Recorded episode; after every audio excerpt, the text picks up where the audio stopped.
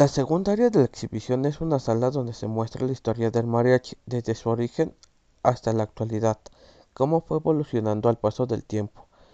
Esta exhibición cuenta con música e imágenes de personajes emblemáticos, tales como Vicente Fernández, Alfredo Jiménez, entre otros. También se muestra cuáles son los instrumentos que utilizan estos músicos.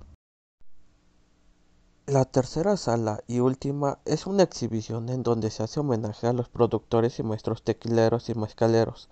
Aquí encontramos el día de hoy múltiples imágenes de productores del tequila y mezcal, pero también se llevó a cabo distintos eventos, tales como degustación de tequila, mezcales, aguamiel, conferencias, catas formales, conciertos, presentaciones de libros, al igual que exposiciones temporales que van cambiando mes con mes.